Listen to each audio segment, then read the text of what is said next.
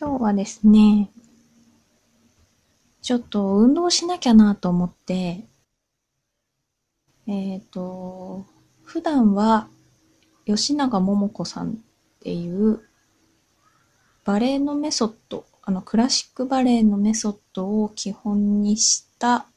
トレーニングっていうか、まあ、プリエっていうバレエの基本の型があるんですけど、それをやったりしてるんですね。でも、あんまり変化が見られないので、いろいろ検索とかしたんですよね。最近はインスタで見るとわかりやすいので、インスタでビフォーアフターとかが載ってたりしたり、自分と合ったやり方だなと思った人を参考にトレーニングをしようかなとか、あとは30日でスキニーデニムが似合う私になるみたいな感じの本を出してる森拓郎さんの本とかを参考にしてやったりしてるんですけど、それをちょっと考えてる途中で、ツイッターで文化人類学者の磯野真帆さんのツイートが回ってきたりして、でこの方はダイエット幻想とか、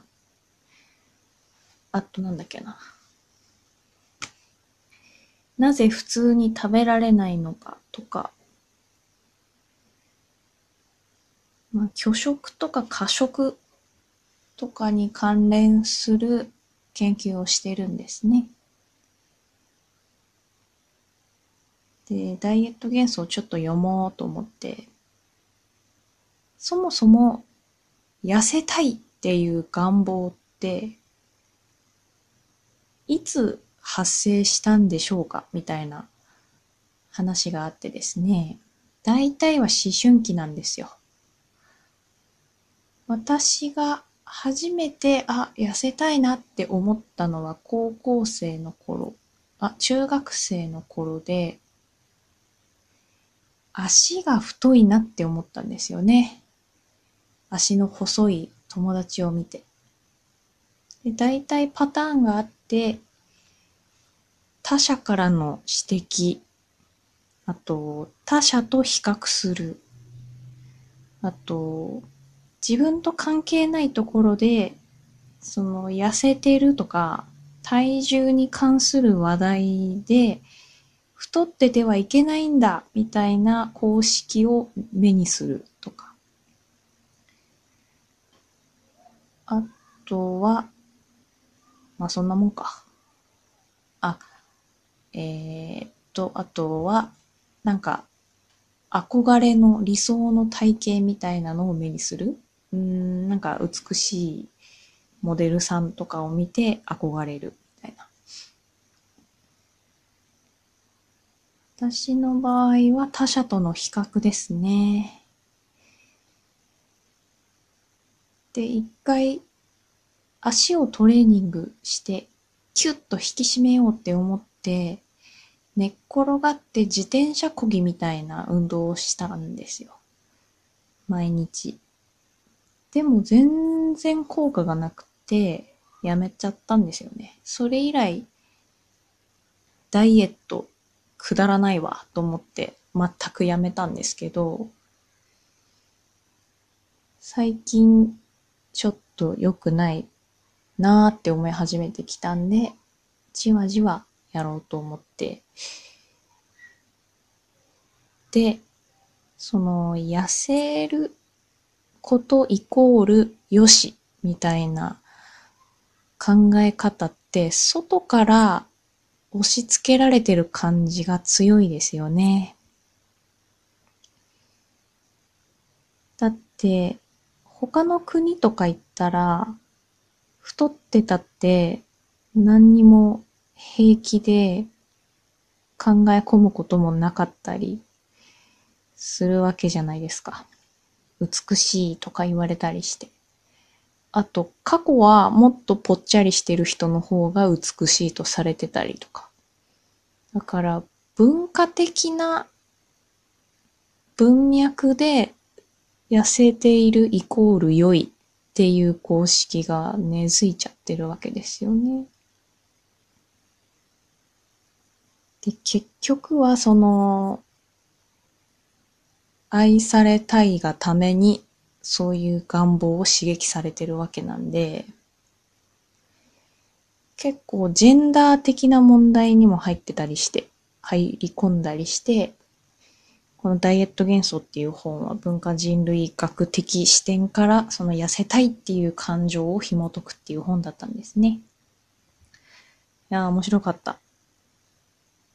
結局その痩せたいっていう願望自体を否定してるわけじゃないんですよ。全面的にね。でもその痩せたいって思うことによって、がんじがらめになっちゃって普通に食べるっていう、普通に食べるっていうことそのものができなくなっちゃうこともあるから、そういうパターンをよく見てきたから、そうなったら本末転倒だよねっていう話をされてます。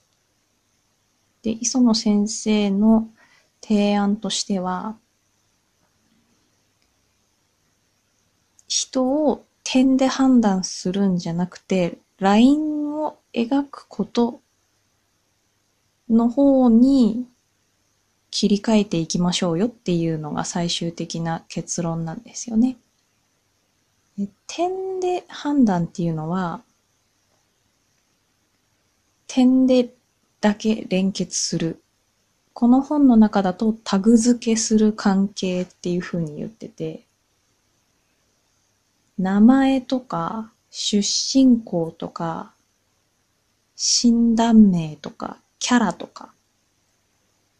そういうタグで知り合って関係性を持つっ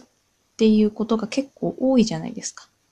それがダメっていうわけじゃなくて、それが基本にあって、例えば病院のお医者さんと患者とか、バーのマスターとお客さんとか、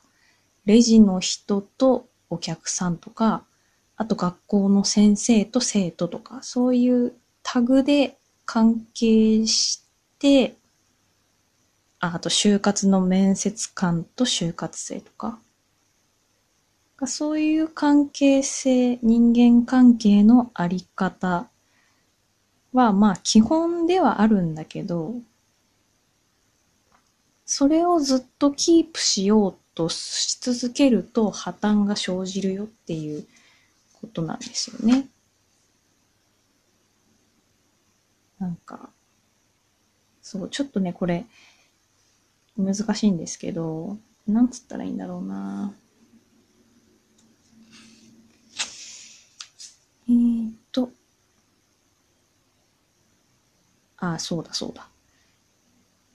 タグ付けされる関係でもし人とつながった場合に、そのタグ付けされる関係に満たされたとしようと。そうすると自分の価値までもその関係性の中で判断しちゃって、その関係性の中で愛されようとしちゃう。そうすると、それ以外の関係性に目を開くことができなくなるっていうことですね。わかるわ。なんかあの、これと全く真逆の関係性は、LINE 付け、うんと、なんつったらいいんだな。踏み跡を刻む関係っていう風に書いてるんですけど、人の人生ってその出身校とかキャラだけじゃなくて日々の行動とか全部つながってますよね。で、そのつながって今まで描いてきた奇跡みたいの全体がその人っていう考え方だから、その人がいろんな他者、それは生物とか無生物とか関係なく何かしらの他者と関わったからこそ、その他者を経由してこう、軌跡を描いてきたんだと。その他者との間にラインが引かれていくんですよね、イメージとして。で、そのラインの行方をワクワクしながら面白がったり、一緒にそのラインを描いていこうとしてくれる他者に出会うことが一番いいよねっていう話ですね。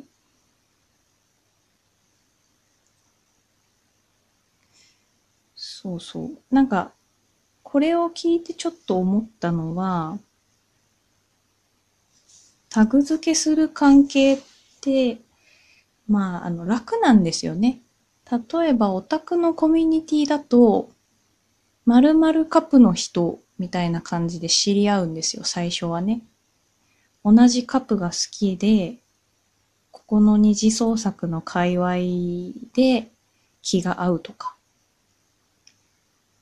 そういう出会い方をして、で、最初はその〇〇カップの人っていうタグ付けがなされるんで、その話をしてれば快適なんですよ。でも、そのカップ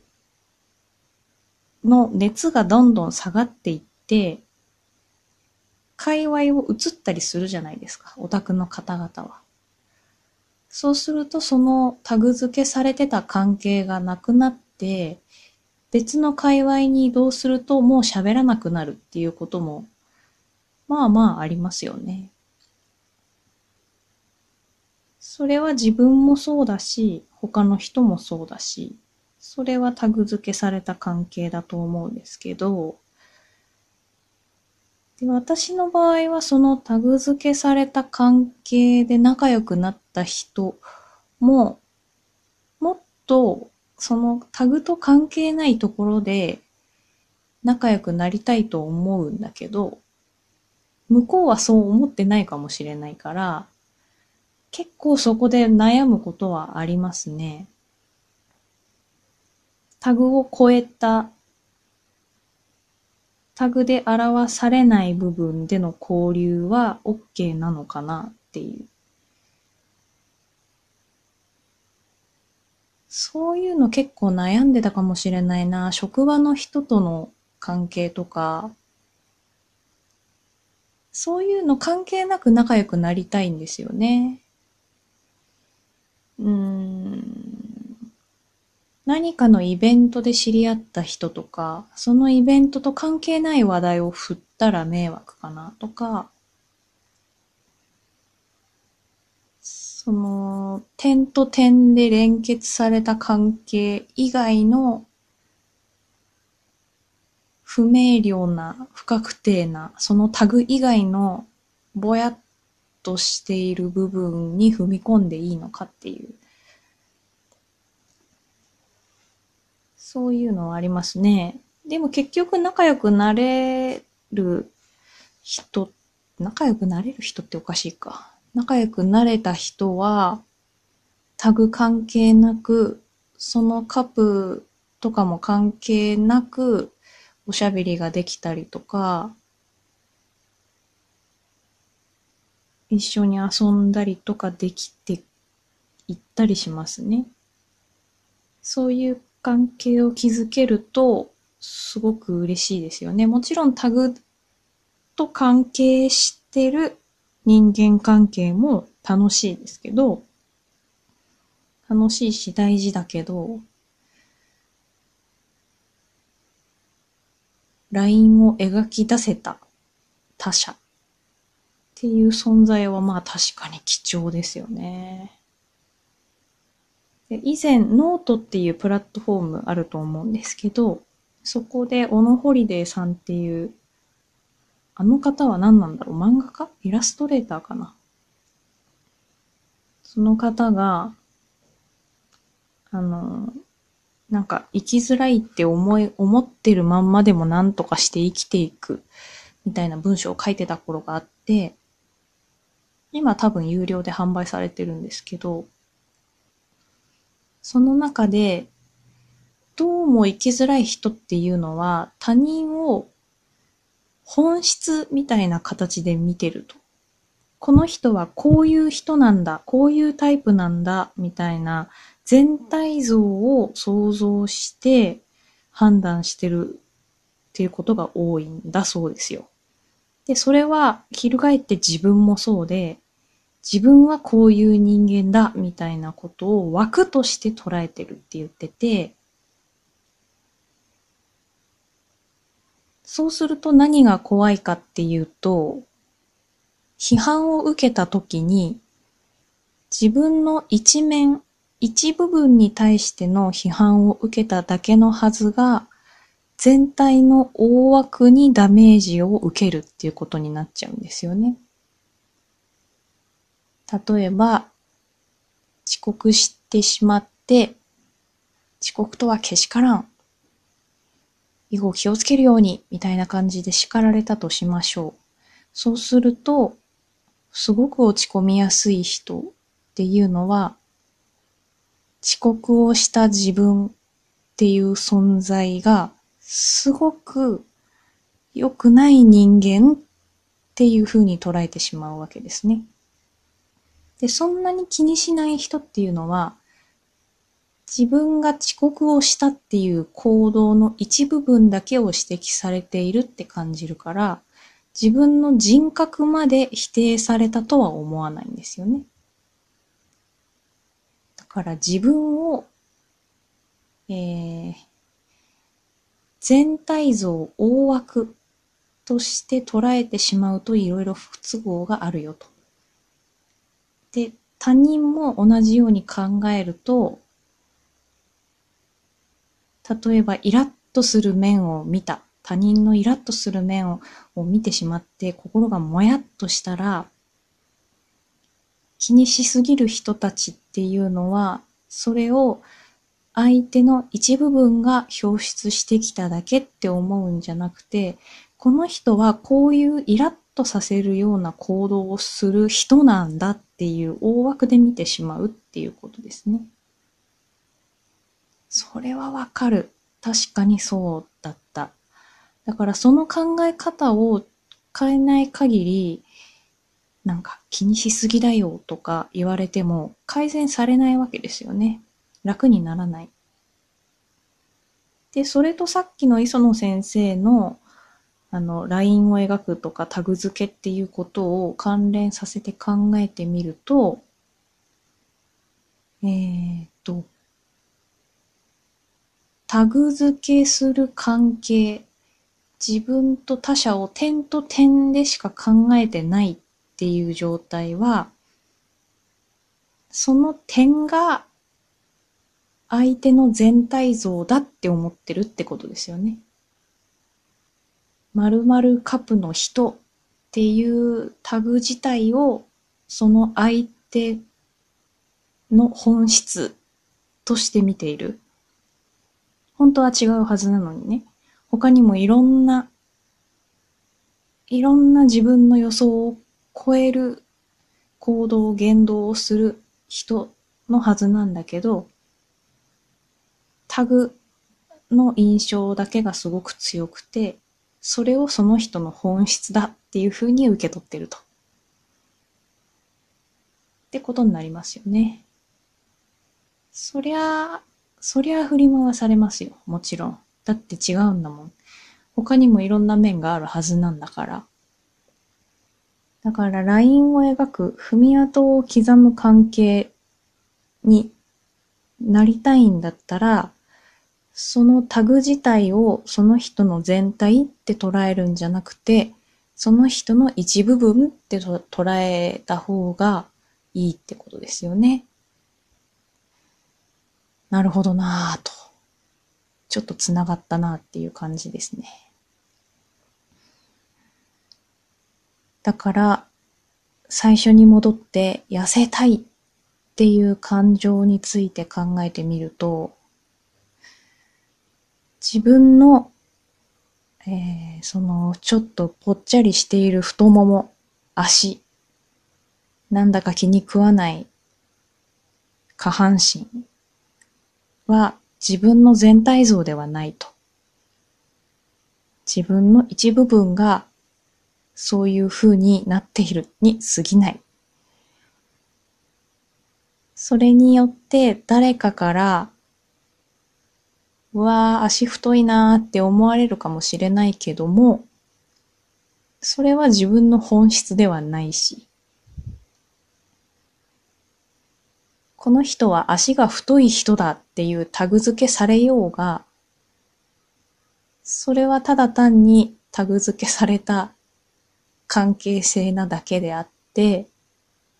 自分の描いてきたラインには何の支障もないはずですよね。もちろんそういう見た目で人を判断したりとか、この人は自己管理ができない人なんだな、みたいな大枠でくくる文化はありますけどね、日本だと。海外もそうかもしれないけど、そこからはちょっと脱したいですよね。頭の考え方だけでも。それにどっぷり溺れるのはもう辛い、辛さしかないんでね。だからなるべくそこを自覚しつつ、そういう文化ではあるんだけども、それによって自分が努力して美脚になるのももちろんいいんだけど、そのタグに縛られたくはないよねっていう。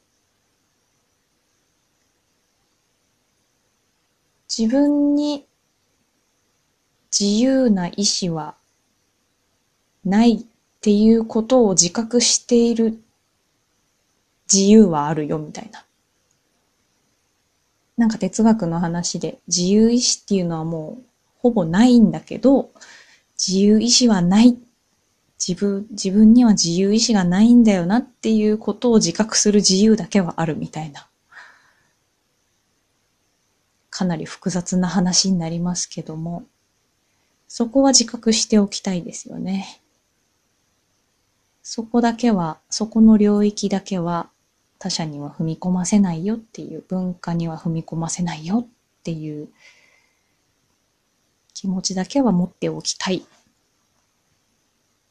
特にダイエットに関しては数値が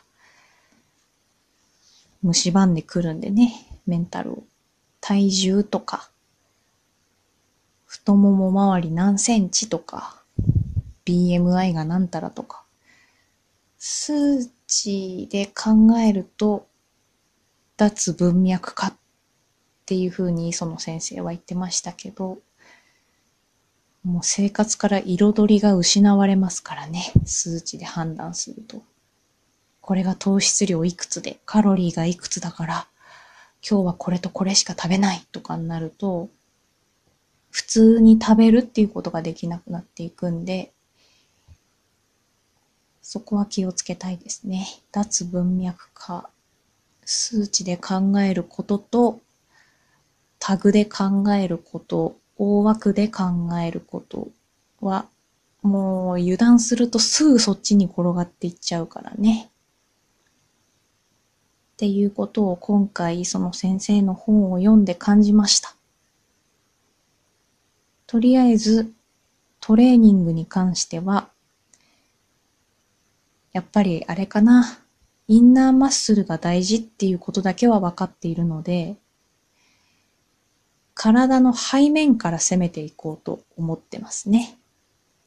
数値じゃなくて、基本的には体力をアップさせるっていうのを根底に、まずはお尻のトレーニングをして、背筋を鍛えると。そうすれば、多分基礎代謝が上がっていくはずだから、ちょっとは健康になるかなと。そうしたら、下半身のダルダルな感じもちょっとは引き締まるんじゃないかなっていう希望的観測でやってみようと思います。で、痩せれば愛されるとか、人に嫌われたくないから痩せるとか、そういう考え方はなしにして、やっていこうかな、と思ってます。では今日はこの辺りにしましょう。それでは次回もお楽しみに。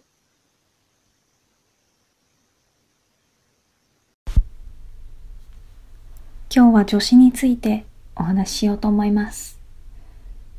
私の大好きな俳句の夏井いつき先生の YouTube で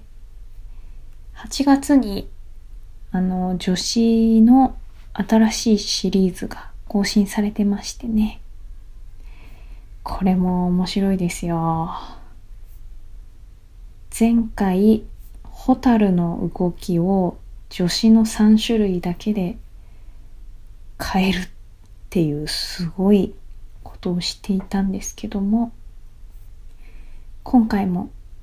一つ俳句を例に挙げて解説してらっしゃいました。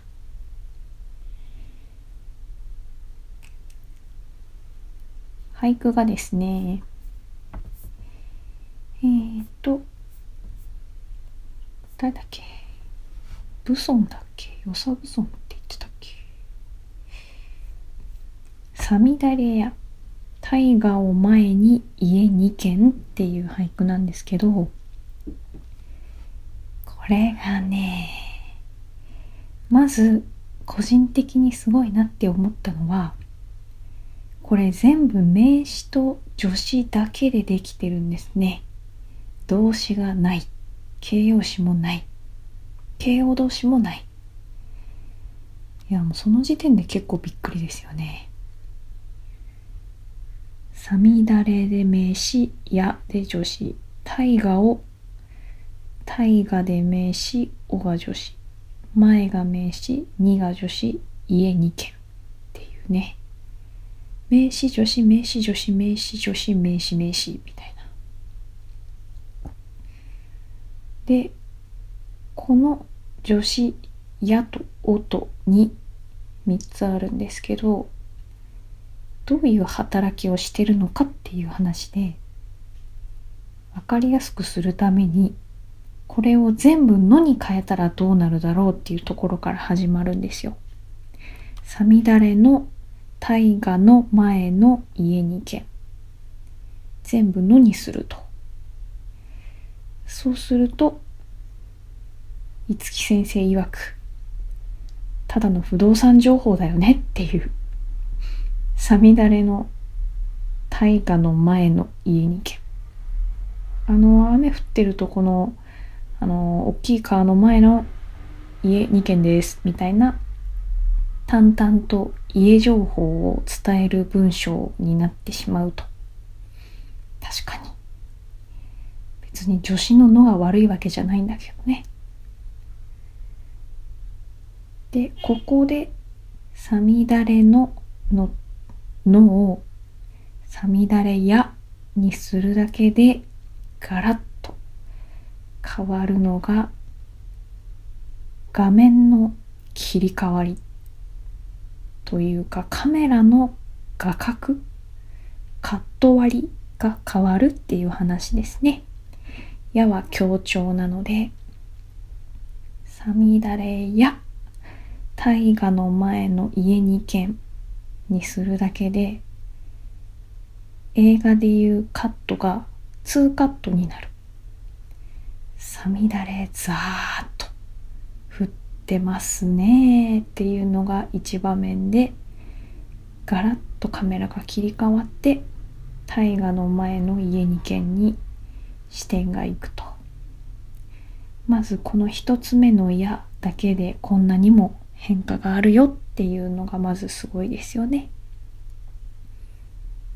で次の大河の前の家に軒大河のこれを大河あ違う大河を前に大河の前の家に軒だからじゃあ次に大河の前のをにに変えてみようと。さみだれや大河の前に家に軒。大河の前の家に軒だとえっ、と、これもまだちょっと不動産情報っぽさありますよね。大河の前の家2軒。家2軒をただ就職しているというか、家2軒をただ説明しているだけっていう感じ。なんだけど、大河の前にってやることで、うんと、場所、場所、なんて言ってたっけな。そう、場所をくっきりさせる感じはありますよね。大河の、大河の前の家2軒と、大河の前に家2軒だと。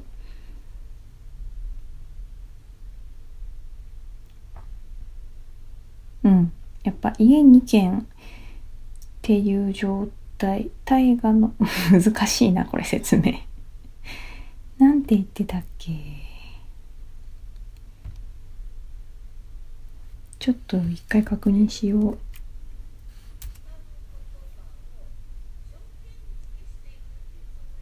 大河の前に家に行け。大河の前に家に行け。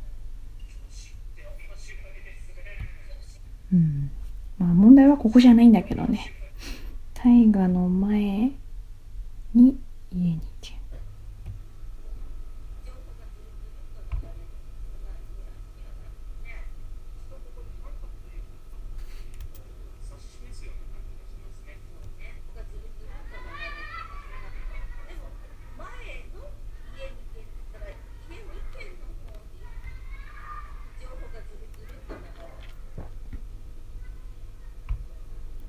そうなんだよな。なんか、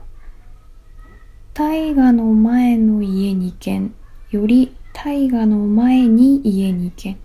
そうそう、やっぱ家2軒を就職してずらずらっと情報を並べてる感じと違って、大河の前に家2軒の方が、うんと、家2軒のある状態、存在している場所っていう感じにガラッと変わる感じはあると。うんうん。で、最後に大河の前にを大河を前にに変えるところが一番劇的に変わりますね。大河を前に家2軒。大河の前に家2軒。うん。このをにすると一気に大河の迫力が増す。さみだれや大河の前に家に軒だとやっぱズルズルっといきますよね家に軒の情報まで大河にあんまりこう迫力がないというか印象が薄くなってるけど大河を前に家に軒だともうなんかさみだれめちゃめちゃ集めた大河が怒涛の勢いで流れてる感じを前に家に軒が頼りなさげに寄り添ってるよみたいな感じに見えてくる。脳を「を」にしただけで家に軒まで行ってからまたさみだれの凄さに戻る。さみだれにまた印象が戻っていく。っていう効果があると。いう解説をされてて。ちょっとこれは本当に動画を実際見てほしい。特に後編。女子シリーズ3っていう前編と後編に分かれてるんですけどこの後編を特に見てほしい。まあ前編から全部見てほしいけれども大河を前に家2軒そうなんですよね。家2軒の佇み方も変わってくる。大河の前に家2軒だと家2軒がデレーンってある感じだけど大河を前に家2軒だとシュンって感じに見えてくる。シュンっていうか大河を前にしたら負けちゃうよねっていう感じはある。すごいな家に軒まで行ったんだけど、やっぱりさみだれの印象を強めてくれるっていう。さみだれを集めた大河っていう印象を強める。女子すごいですね。かっこいいなしかもこれを書いた人もすごいなっていう。ブソンちょっと誰が書いたか調べよう。